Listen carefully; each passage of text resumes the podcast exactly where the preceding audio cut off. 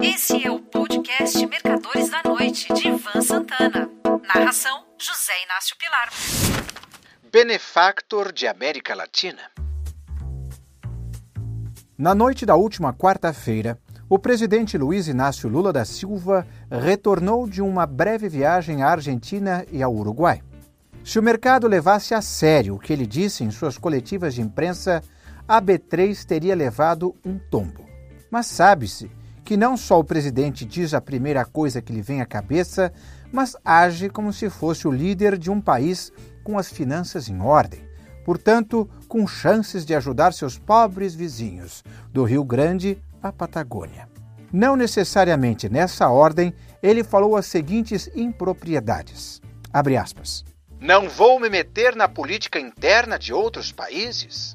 Fecha aspas. E imediatamente, sem nem dar uma paradinha para tomar fôlego, disse que espera que a extrema-direita não assuma o poder na Argentina nas próximas eleições. Abre aspas. O Brasil voltará a financiar projetos nos países vizinhos. Fecha aspas. A respeito dessa segunda afirmativa, gostaria de lembrar que, durante as gestões anteriores do PT, o BNDES financiou empreiteiras brasileiras para construir o porto de Mariel, em Cuba. Como o governo de Havana não pagou o empréstimo, na verdade, tornou-se uma doação do Brasil a fundo perdido. Outra obra relevante foi a construção do metrô de Caracas. Mesma coisa construtoras brasileiras fizeram a obra. Os venezuelanos deram o beiço e o contribuinte brasileiro, que não raro anda em ônibus superlotados e caindo aos pedaços, arcou com o prejuízo. Só rindo para não chorar. É como se o Bradesco, o Santander, o BTG e o Itaú oferecessem uma nova linha de crédito às americanas. Há momentos em que penso que Lula se sente como o presidente Harry Truman, dos Estados Unidos logo após a Segunda Guerra Mundial, financiando a reconstrução do continente europeu totalmente devastado pelo conflito. É bom lembrar que, na época, os Estados Unidos concentravam quase toda a riqueza do mundo e sentiram necessidade de dividi-la com os parceiros e até com ex-inimigos, para criar uma aliança ocidental num programa de auxílio que ficou conhecido como Plano Marshall, nome do secretário de Estado americano George C. Marshall. Embora sob outra nomenclatura, a ajuda se estendeu ao Japão, que dera início à guerra no Pacífico com o ataque a Pearl Harbor, em dezembro de 1941.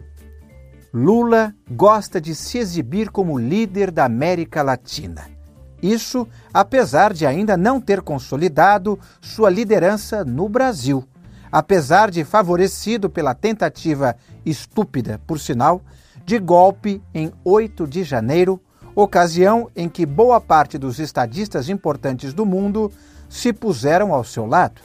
Outra piada que surgiu na viagem foi a iniciativa de se criar uma moeda conjunta Brasil-Argentina, o SUR. Acho que SUBI seria melhor. Os presidentes Lula e Alberto Fernandes se apressaram em dizer que o SUR não substituiria nem o real nem o combalido peso argentino. Ah, bem. Como esses projetos criados em rompantes levam tempo para sair do papel, creio que o SUR será apenas uma dessas novidades que só servem para dar manchetes aos jornais e empregar um monte de gente como foi o caso do trem-bala da Dilma. Felizmente. Se o SUR saísse, com certeza seria usado para financiar exportações argentinas para o Brasil, e não nos dois sentidos, como seria de se supor. Outro projeto mencionado na viagem foi o da construção de um gasoduto entre os dois países. Financiado por quem? Essa eu não vou responder, para não fazer pouco caso da inteligência de meus caros amigos, ouvintes e leitores. Num ano em que o Brasil deveria se dedicar apenas ao acerto das contas públicas, aliás, como tem insistido constantemente os ministros da Fazenda, Fernando Haddad, do Planejamento, Simone Tebet, e o presidente do Banco Central, Roberto Campos Neto, Lula está fazendo uma promessa atrás da outra como se ainda estivesse no palanque eleitoral. O que poderá salvar o país de uma tragédia ou de minimizá-la é a alta que está acontecendo no mercado de commodities. O açúcar, por exemplo, produto do qual nós somos os maiores produtores e exportadores mundiais, está sendo negociado em Nova York, na ICE, Intercontinental Exchange, a 0,2063 dólar a libra peso, a maior cotação desde 2016. A soja, nosso maior produto de exportação, no momento cotada a 15 dólares e 16 centes por bushel, que é 27 quilos aproximadamente, se aproxima do maior preço de todos os tempos, 17 dólares e 38 centes, alcançado em agosto de 2012. Finalmente, e apenas para não me estender demais nessa lista, temos o minério de ferro, cotado na China acima de 120 dólares a tonelada, aproximadamente três vezes mais do que o custo de produção da Vale nas minas de Carajás. Vale, com perdão do trocadilho, lembrar que o grande sucesso econômico do primeiro mandato de Lula, entre 2003 e 2007, se deveu principalmente ao bull market das commodities.